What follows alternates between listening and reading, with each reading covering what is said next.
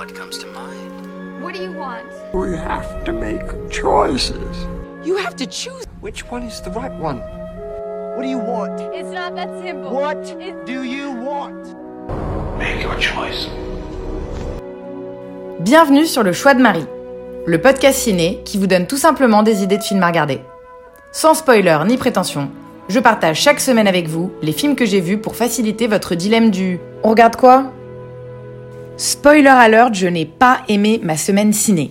Il y a des semaines comme ça où les choses ne fonctionnent pas trop, on découvre pas de très bons films.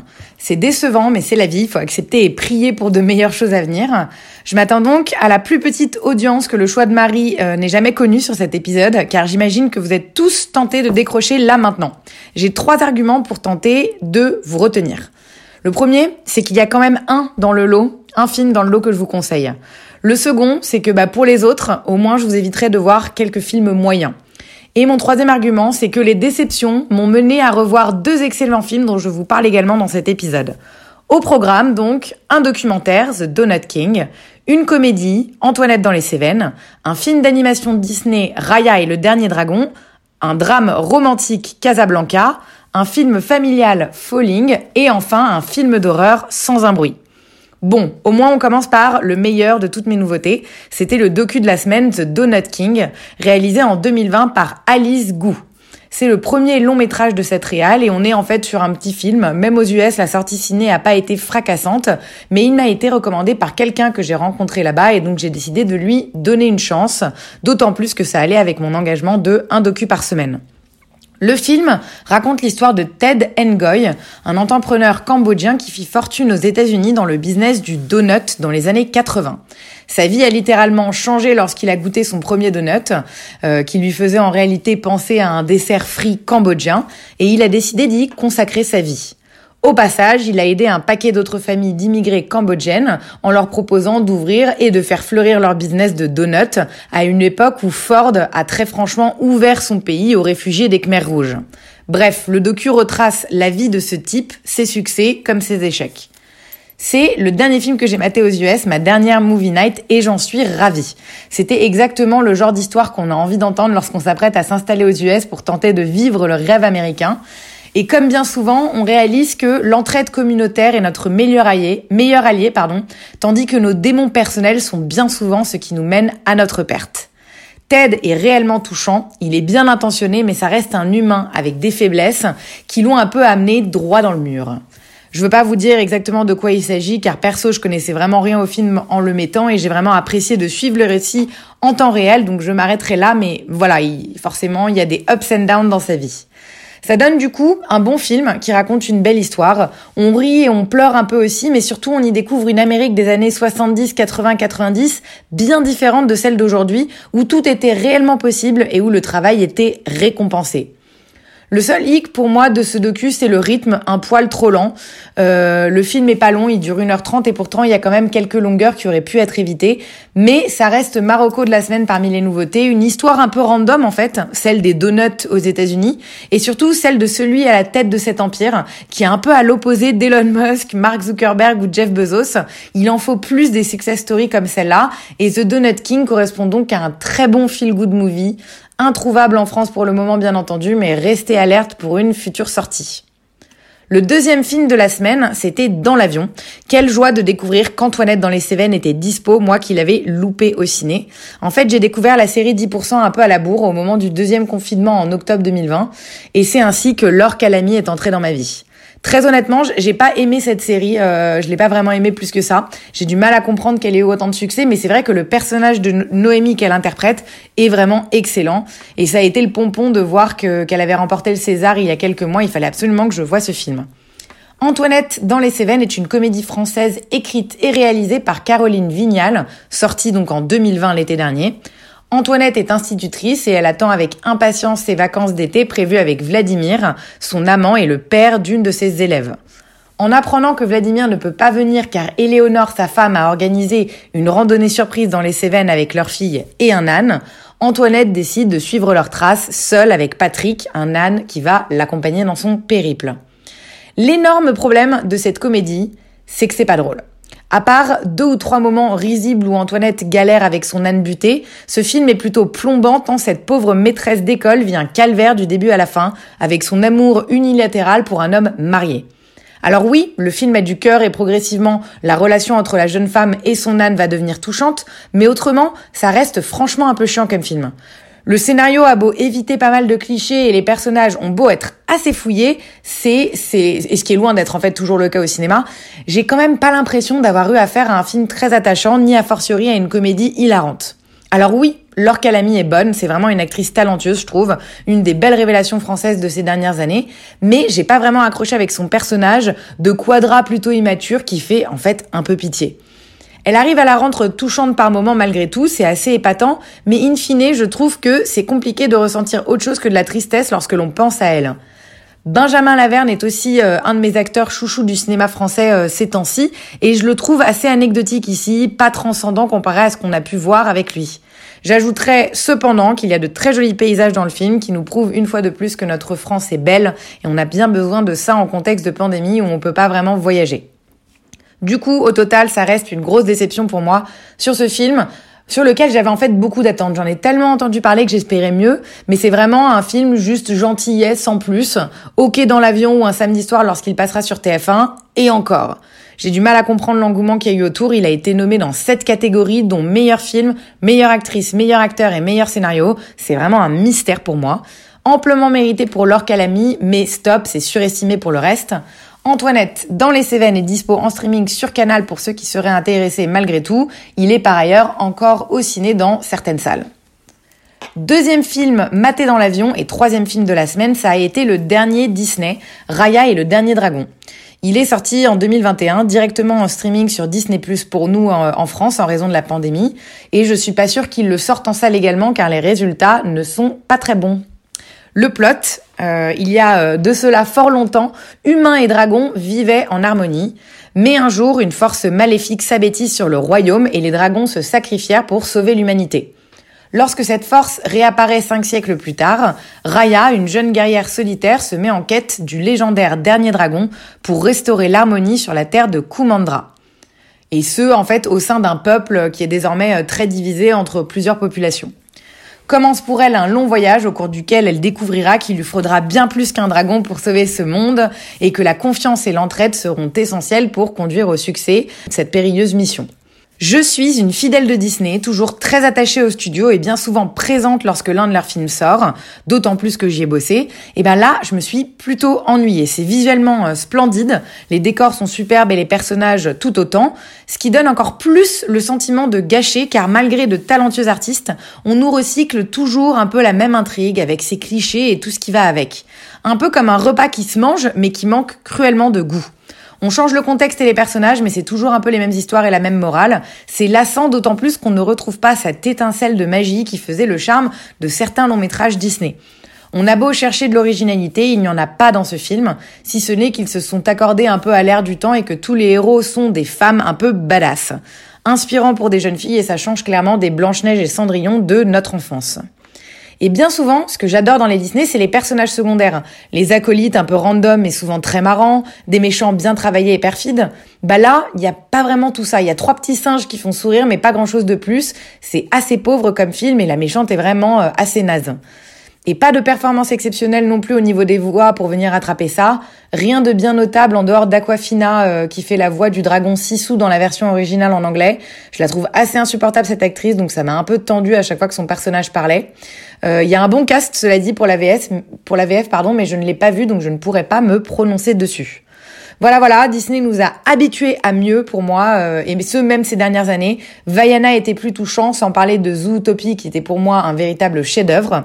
Raya et le dernier dragon n'est pas un indispensable pour moi, comme vous euh, pouvez l'entendre. Passez votre chemin et si vous êtes tenté malgré tout, il est dispo en streaming sur Disney+.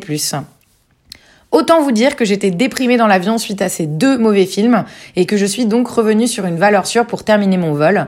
Casablanca de Michael Curtis, un film de 1947 euh, que j'ai découvert en fait pour la première fois lorsque j'étais ado, je dirais vers 13-14 ans au ciné-club de mon école. On est sur un vrai classique, euh, un chef-d'œuvre des années 40 qui a été euh, acclamé tant pour l'alchimie des acteurs que par euh, la profondeur des personnages de fiction ou encore l'impact émotionnel du film dans sa globalité. Il a été lauréat de l'Oscar du meilleur film en 43 et il est considéré aujourd'hui euh, comme l'un des plus grands films. Et même en 2007, je crois que l'AFI, l'American Film Institute, euh, l'a euh, voté comme troisième plus grand film américain derrière Citizen Kane et Le Parrain. Euh, au niveau du plot, donc nous sommes à, Casablanca pardon, pendant la Deuxième Guerre mondiale. Le nightclub le plus couru de la ville est tenu par Rick Blaine, un Américain en exil. Mais l'établissement sert également de refuge à ceux qui voudraient se procurer des papiers nécessaires pour quitter le pays, alors contrôlé par le gouvernement de Vichy. Lorsque Rick voit débarquer un soir l'insoumis politique Victor Laszlo et son épouse Ilsa, il est bien surpris de retrouver dans ces circonstances le grand amour de sa vie. Bon, on va pas y aller par quatre chemins, ce film est un grand classique hollywoodien à voir absolument. C'est sobre et élégant, porté par un scénario solide et une interprétation pardon magistrale d'Humphrey Bogart et Ingrid Bergman. C'est l'un des couples les plus mythiques du cinéma, à la magie éternelle. Et en fait, l'ambiance de ce film noir malgré tout a un charme qui traverse le temps et qui ne peut que nous faire voyager, même en 2021. Petite anecdote un peu random, le film a par ailleurs six répliques présentes dans le top 100 des citations de films les plus connues, avec bien évidemment We'll Always Have Paris et Here's Looking at You Kid, toutes les deux dans le top 50. Le sujet de fond euh, majeur, c'est le conflit de Rick entre l'amour et la vertu. Il doit choisir entre ses sentiments pour Ilsla et son besoin de faire ce qui est juste pour aider le mari de celle-ci, le héros de la résistance qui doit fuir Casablanca pour continuer son combat contre les nazis. S'ensuit une intrigue magnifique, ancrée dans la Seconde Guerre mondiale, mêlant romance, patriotisme, dilemme et trahison. Ça donne un film splendide et bien sûr emblématique. J'étais pas sûre de vouloir vous en parler euh, dans ce podcast, j'essaye plutôt de vous présenter des films que je découvre euh, dedans, mais celui-ci fait partie des grands classiques qui méritent d'être vus par le plus grand nombre, même si on est sur un vieux film en noir et blanc, qui peut en rebuter plus d'un. Donnez-lui sa chance, ne serait-ce que pour le contexte parisien bien présent et une Marseillaise chantée comme vous ne l'avez jamais entendue. Casablanca est dispo en streaming sur Salto, mais sinon en VOD sur Apple, Orange, YouTube et Canal, donc pas d'excuses, il est facile à trouver. Retour à Paris et en 48 heures, j'étais bien évidemment en salle pour voir un film que j'attendais grandement, Falling de et avec Viggo Mortensen, c'est son premier long métrage derrière la caméra. Il est également en charge du scénario et de la musique, ce qui en fait un film vraiment 100% Vigo, que personnellement j'adore. C'est un artiste qui a beaucoup de cœur, je trouve, et qui a su vraiment faire des choix pertinents pendant sa carrière, toujours en phase avec l'air du temps. Nous le suivons ici, ou plus exactement son personnage, John, qui vit en Californie avec son compagnon Eric et leur fille adoptive Monica, loin de la vie rurale conservatrice qu'il a quittée il y a des années. Son père, Willis, un homme obstiné, vit désormais seul dans la ferme familiale et isolé de leur enfance. L'esprit de Willis déclinant, John l'emmène avec lui dans l'Ouest, dans l'espoir que sa sœur Sarah et lui pourront trouver au vieil homme un foyer plus proche de chez eux pour pouvoir s'en occuper. Mais leurs bonnes intentions se heurtent au refus absolu de Willis qui ne veut rien changer à son mode de vie ou de pensée. Mortensen dit s'être inspiré de ce qu'il a vécu avec sa mère atteinte de démence, bien que l'œuvre demeure fictionnelle, et c'est donc un film très proche de son cœur qu'il nous offre ici. Eh bien, j'ai pas été convaincue par cette première réalisation et je suis bien déçue car j'en attendais beaucoup. Si je devais le résumer un peu grossièrement, je dirais que ce film, euh, il est un peu sur la fin de vie d'un père autoritaire et réactionnaire, avec un focus notamment sur sa relation avec son fils, sensible et blessé. C'est assez lent, il se passe pas grand chose et on s'ennuie assez rapidement. Bien que très bien filmé et interpellant, vous connaissez mon amour pour les personnes âgées, je n'ai pas vraiment accroché avec l'univers, les personnages, ni même le message du film. Devrait-on avoir de la peine pour un grand grand-père vieux, amer, imblairable, sénile, lorsqu'on voit en parallèle le reste de sa famille bienséante et plutôt très patiente qui souffre? Vous vous doutez bien que le film essaye de présenter des circonstances atténuantes, mais le personnage de Willy c'est vraiment odieux et j'ai eu sincèrement du mal à ressentir quoi que ce soit devant ce film, si ce n'est de la pitié pour ses enfants. Pas sûr que ce soit le but principal du film qui cherche plutôt à nous décortiquer les rapports familiaux complexes face à la vieillesse aigrie et aux souvenirs d'une vie. Un film en fait au final sur le pardon aussi, ou en tout cas sur la tentative de passer l'éponge, mais c'est long, c'est long, et les personnages ne permettent pas de rester suffisamment alertes et intéressés. Vigo est, cela dit, excellent, tout comme Lance Eriksen qui joue son père. Ils forment un duo très efficace. Le premier, têtu et dévoué à, tourner la page de son passé, est totalement magnifié par la présence glaçante du second. Laura Linney euh, joue également la sœur de Vigo, euh, Sarah. Elle est efficace à son habitude. C'est une bonne actrice, mais qui a souvent des rôles de victime. Elle est bonne, mais peu inspirante, et la scène du repas avec elle, elle est un peu agaçante, du coup, j'ai trouvé. À noter aussi la présence aussi surprenante qu'inattendue de David Cronenberg dans le rôle du proctologue. Le Réal et Vigo sont bien proches et ont tourné plusieurs films ensemble, même de très bons films. A History of Violence, Les Promesses de l'ombre et A Dangerous Method.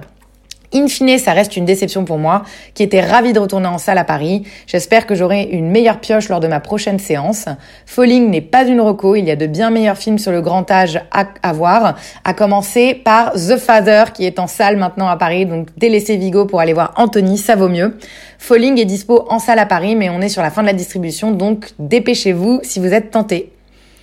Face à cet échec de retour en salle, ma copine et moi avons décidé de nous rabattre sur une valeur sûre pour notre dernier film de la semaine et notre film du samedi soir, l'excellent Sans un bruit, coécrit et réalisé par John Krasinski en 2018. Un film d'horreur très original qui aura droit à sa suite dans 10 jours, le 16 juin. Autant vous dire que j'ai adoré le premier et que j'attendais le second comme le Messie. Il devait initialement sortir le 18 mars 2020, soit deux jours après le tout premier confinement. On l'a bien mérité celui-là et en fait le but de cette courte critique est de vous convaincre de regarder le premier si ce n'est pas déjà fait, dans le but d'aller voir la suite dans quelques semaines. Nous sommes en 2020 dans un monde post-apocalyptique, pas celui qu'on a vécu mais dans un, dans un univers fictif bien sûr. Les rares survivants vivent sous la menace de créatures très sensibles au son et doivent ainsi demeurer dans le silence. Une famille du Midwest va devoir apprendre à lutter pour survivre alors que la mère est sur le point d'accoucher. Ils communiquent en langue des signes et, euh, et, en fait cette famille a appris à s'adapter à ce nouveau mode de vie, ce qui ne les empêche pas d'être sous la menace des créatures de temps en temps. C'est la première réale de John Krasinski, aka Jim Halpert dans The Office, qu'on adore. Il se met en scène avec sa femme, la géniale Emily Blunt, pour nous offrir assurément un des films d'horreur les plus originaux des dernières années. C'est vraiment une pépite ce film, comme on aimerait en voir plus souvent, qui utilise très bien son postulat de départ, le silence, et l'exploite parfaitement avec sa gestion du calme et des bruits, qui offre une tension palpable pendant tout le film. Si la première partie présente la famille essayant de survivre dans ces nouvelles conditions. C'est la deuxième qui, en fait, la deuxième partie du film avec la confrontation avec les créatures, qui nous offre des moments de stress comme on en voit peu au cinéma. Les membres de la famille jouant en fait à un jeu de chat et de chat et de la souris macabre avec les créatures vives qui rôdent aux alentours, où en fait le moindre bruit émis peut être le dernier. Vous le savez, je vois beaucoup de films d'horreur, mais rarement aussi bons que celui-ci ces dernières années. Et j'ajouterai qu'il n'est pas du tout conventionnel. Très peu de sang, pas graphique pour un sou. Tout est dans la tension et dans l'appréhension plus exactement. Je vois déjà venir ceux parmi vous qui me diront j'aime pas les films d'horreur, ça me fait peur. Celui-ci n'en est pas un au sens stricto sensus du terme. Et je parie que même les plus réticents d'entre vous apprécieront sans un bruit. John Krasinski et Emily Blunt, qui forment par ailleurs très clairement un de mes couples préférés à Hollywood, sont tous les deux excellents en chef de clan et prouvent que leur complicité dépasse leur domicile et qu'ils sont bel et bien capables de travailler ensemble. Les acteurs qui jouent les gamins sont tous aussi très bons et le tout donne un film réellement anxiogène, sans dialogue, mais qui vous tiendra en haleine jusqu'au bout. Le mot de la fin, vous avez 10 jours pour regarder sans un bruit, dispo en VOD sur Apple TV, Orange, YouTube et Canal, avant d'aller voir le deuxième en salle dans 10 jours. Voilà pour cette semaine assez décevante en termes de nouveautés, comme je vous le disais, mais que j'ai réussi à rattraper grâce à des valeurs sûres. Le nouveau n'a pas toujours du bon et il faut parfois savoir se replier sur des classiques. Voilà mon enseignement de la semaine qui peut bien entendu s'appliquer à autre chose que film. J'espère que cet épisode vous aura plu malgré tout. Je vous remercie pour votre écoute et je vous dis à la semaine prochaine. Bon dimanche